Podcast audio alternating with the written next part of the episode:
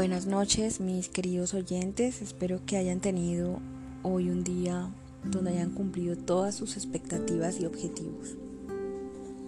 Eh, hoy terminaré la serie de Conociendo al Padre, entonces vamos a iniciar orando con el Salmo 150, lo leo una nueva versión internacional.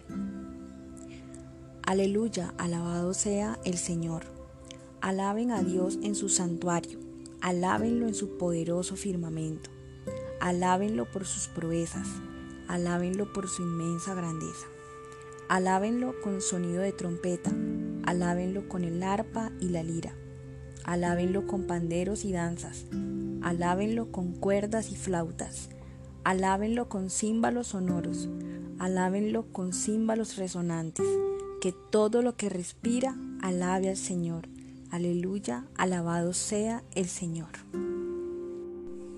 Mi último episodio de esta serie lo titularé Buscando el reino de Dios.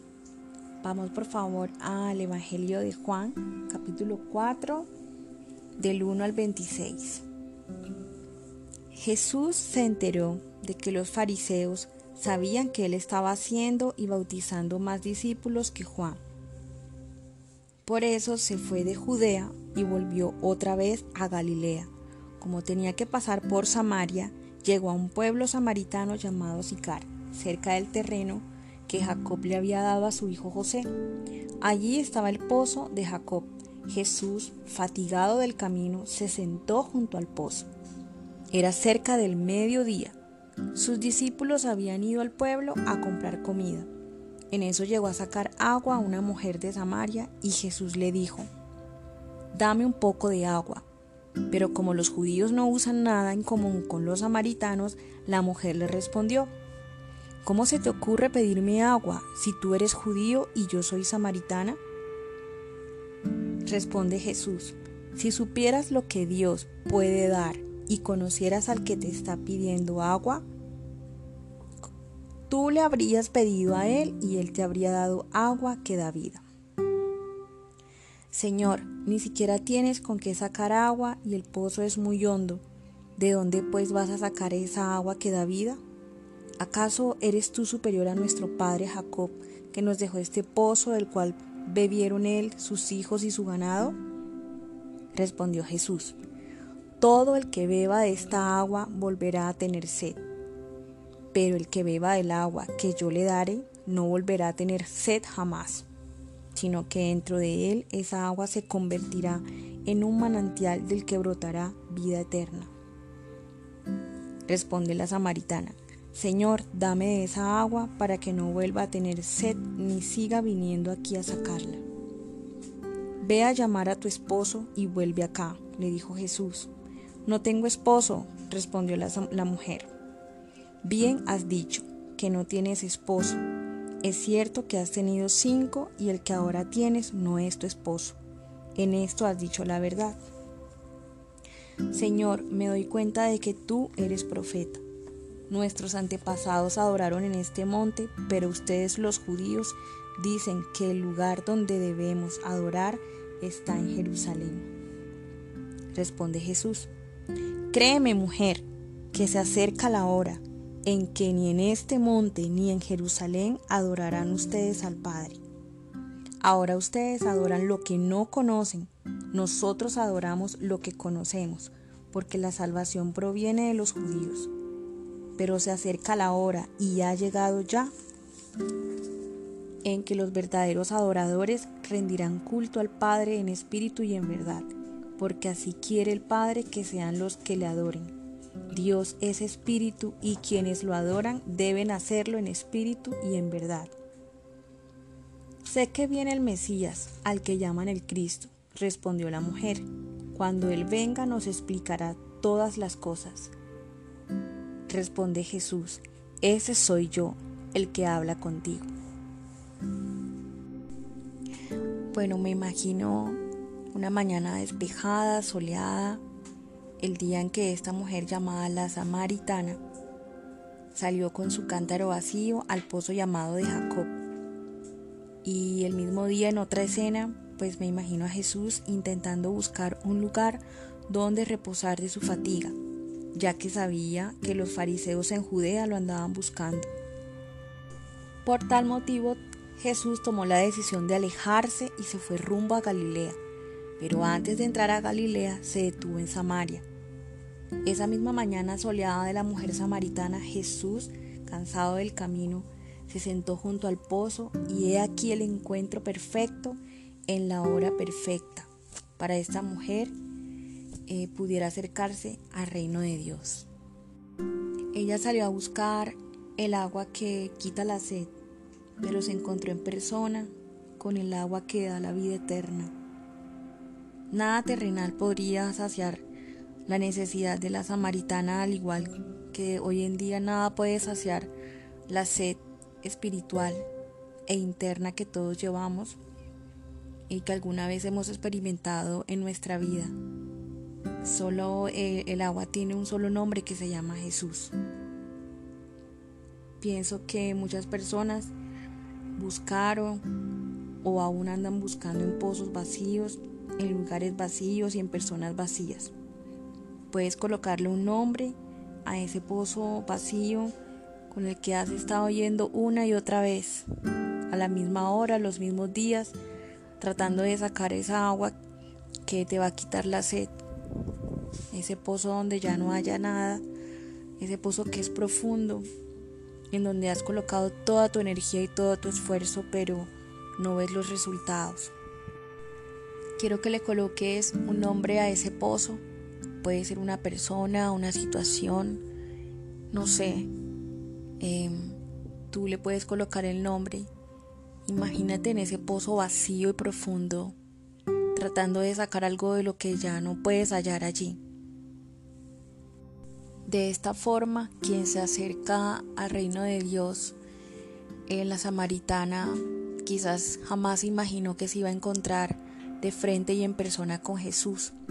Y pienso que así también somos nosotros, que vamos una y otra vez al mismo pozo sin pensar siquiera que tenemos la salida perfecta.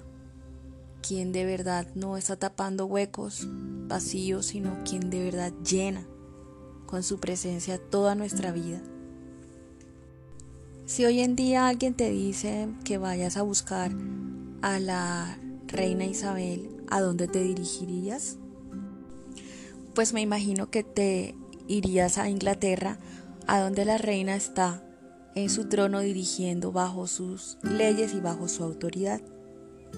Asimismo, eh, pues utilizo esta analogía para explicarte que el reino de Dios lo vas a hallar con Jesús. Él es quien reina allí y quien tiene sus leyes y está, estamos bajo su autoridad. No irías a buscar a la reina de Inglaterra en Holanda y no vas a buscar el reino de Dios por fuera de Jesucristo. De este modo, la única puerta para entrar al reino de Dios y su justicia se llama Jesús. Para pertenecer a este reino, Jesús en el Sermón del Monte, donde habló de ocho bienaventuranzas, nos indica la actitud que nos debe distinguir de los demás. En su sermón pareciera que Jesús conoce las miserias que el ser humano enfrenta y que está en riesgos para padecer. Aún así nos dice que de estos que sufren es el reino de los cielos. Vamos a leer Mateo capítulo 5 del 1 al 12. Cuando vio a las multitudes, subió a la ladera de una montaña y se sentó. Sus discípulos se le acercaron y tomando él la palabra comenzó a enseñarles diciendo, Dichosos los pobres en espíritu, porque el reino de los cielos les pertenece. Dichosos los que lloran, porque serán consolados. Dichosos los humildes, porque recibirán la tierra como herencia. Dichosos los que tienen hambre y sed de justicia, porque serán saciados. Dichosos los compasivos, porque serán tratados con compasión. Dichosos los de corazón limpio, porque ellos verán a Dios. Dichosos los que trabajan por la paz, porque serán llamados hijos de Dios. Dichosos los perseguidos por causa de la justicia, porque el reino de los cielos les pertenece.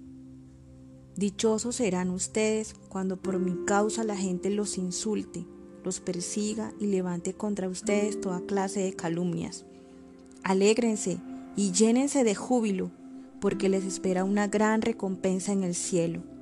Así también persiguieron a los profetas que los precedieron a ustedes. Ustedes son la sal de la tierra, pero si la sal se vuelve insípida, ¿cómo recobrará su sabor? Ya no sirve para nada, sino para que la gente la deseche y la pisotee. Ustedes son la luz del mundo.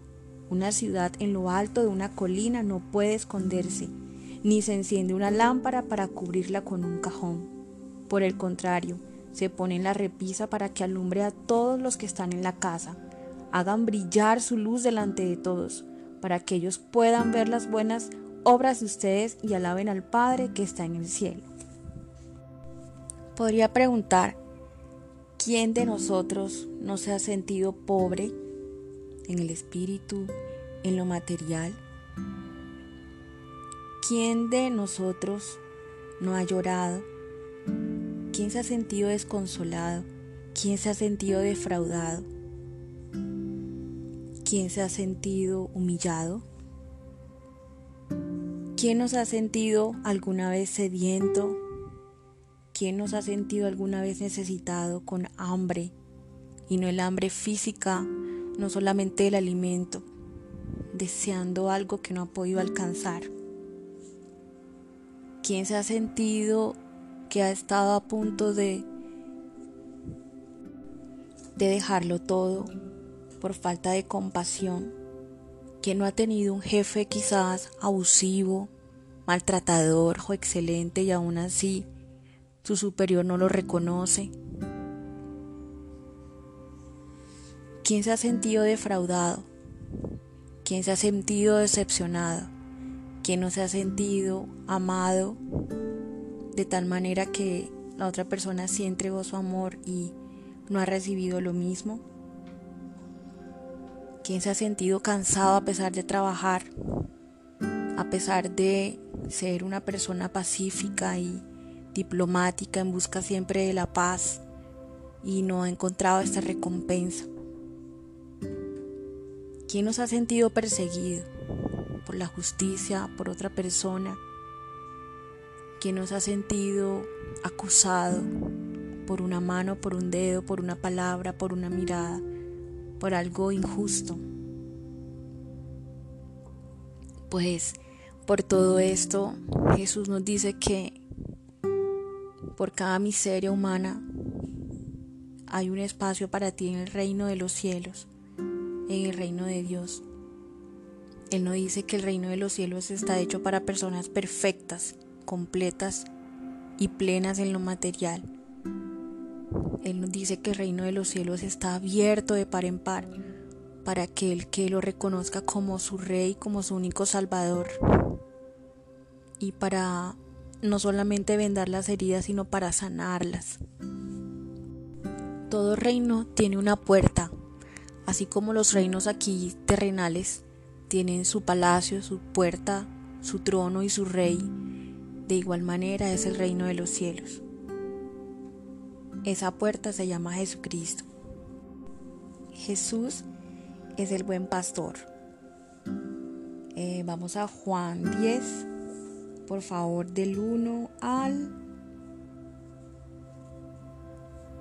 9. Ciertamente les aseguro que el que no entra por la puerta al redil de las ovejas, sino que trepa y se mete por otro lado, es un ladrón y un bandido. El que entra por la puerta es el pastor de las ovejas. El portero le abre la puerta y las ovejas oyen su voz. Llama por nombre a las ovejas y las saca de redil. Cuando ya ha sacado a todas las ovejas que son suyas, va delante de ellas. Y las ovejas lo siguen porque reconocen su voz. Pero a un desconocido jamás lo siguen. Más bien huyen de él porque no reconocen voces extrañas. Jesús les puso este ejemplo, pero ellos no captaron el sentido de sus palabras, por eso volvió a decirles, ciertamente les aseguro que yo soy la puerta de las ovejas. todos los que vinieron antes de mí eran unos ladrones y unos bandidos, pero las ovejas no les hicieron caso. Yo soy la puerta, el que entre por esta puerta, que soy yo, será salvo, se moverá con entera libertad y hallará pastos. Para conocer a Jesús no necesitas eh, ningún posgrado, ningún máster. Solamente necesitas ser tú. Necesitas hacerlo entrar a tu vida. No tienes que hacer mayor esfuerzo, no tienes que hacer mayor obra. Solamente abrirle tu corazón. De esta manera conocerás el rostro del Padre. Conociendo al Padre es el camino hacia tener una vida plena en la seguridad de que con Él no nos faltará absolutamente nada. Espero que te haya gustado la enseñanza de hoy. Con esto doy por terminado la serie de Conociendo al Padre. Em, ya comenzaré con otra serie en mi próxima emisión. Que Dios te bendiga, que tengas una linda noche, que descanses, que tus pensamientos se alineen con los pensamientos que Dios tiene para ti, que siempre van a ser de bienestar. Un abrazo muy fuerte, bye.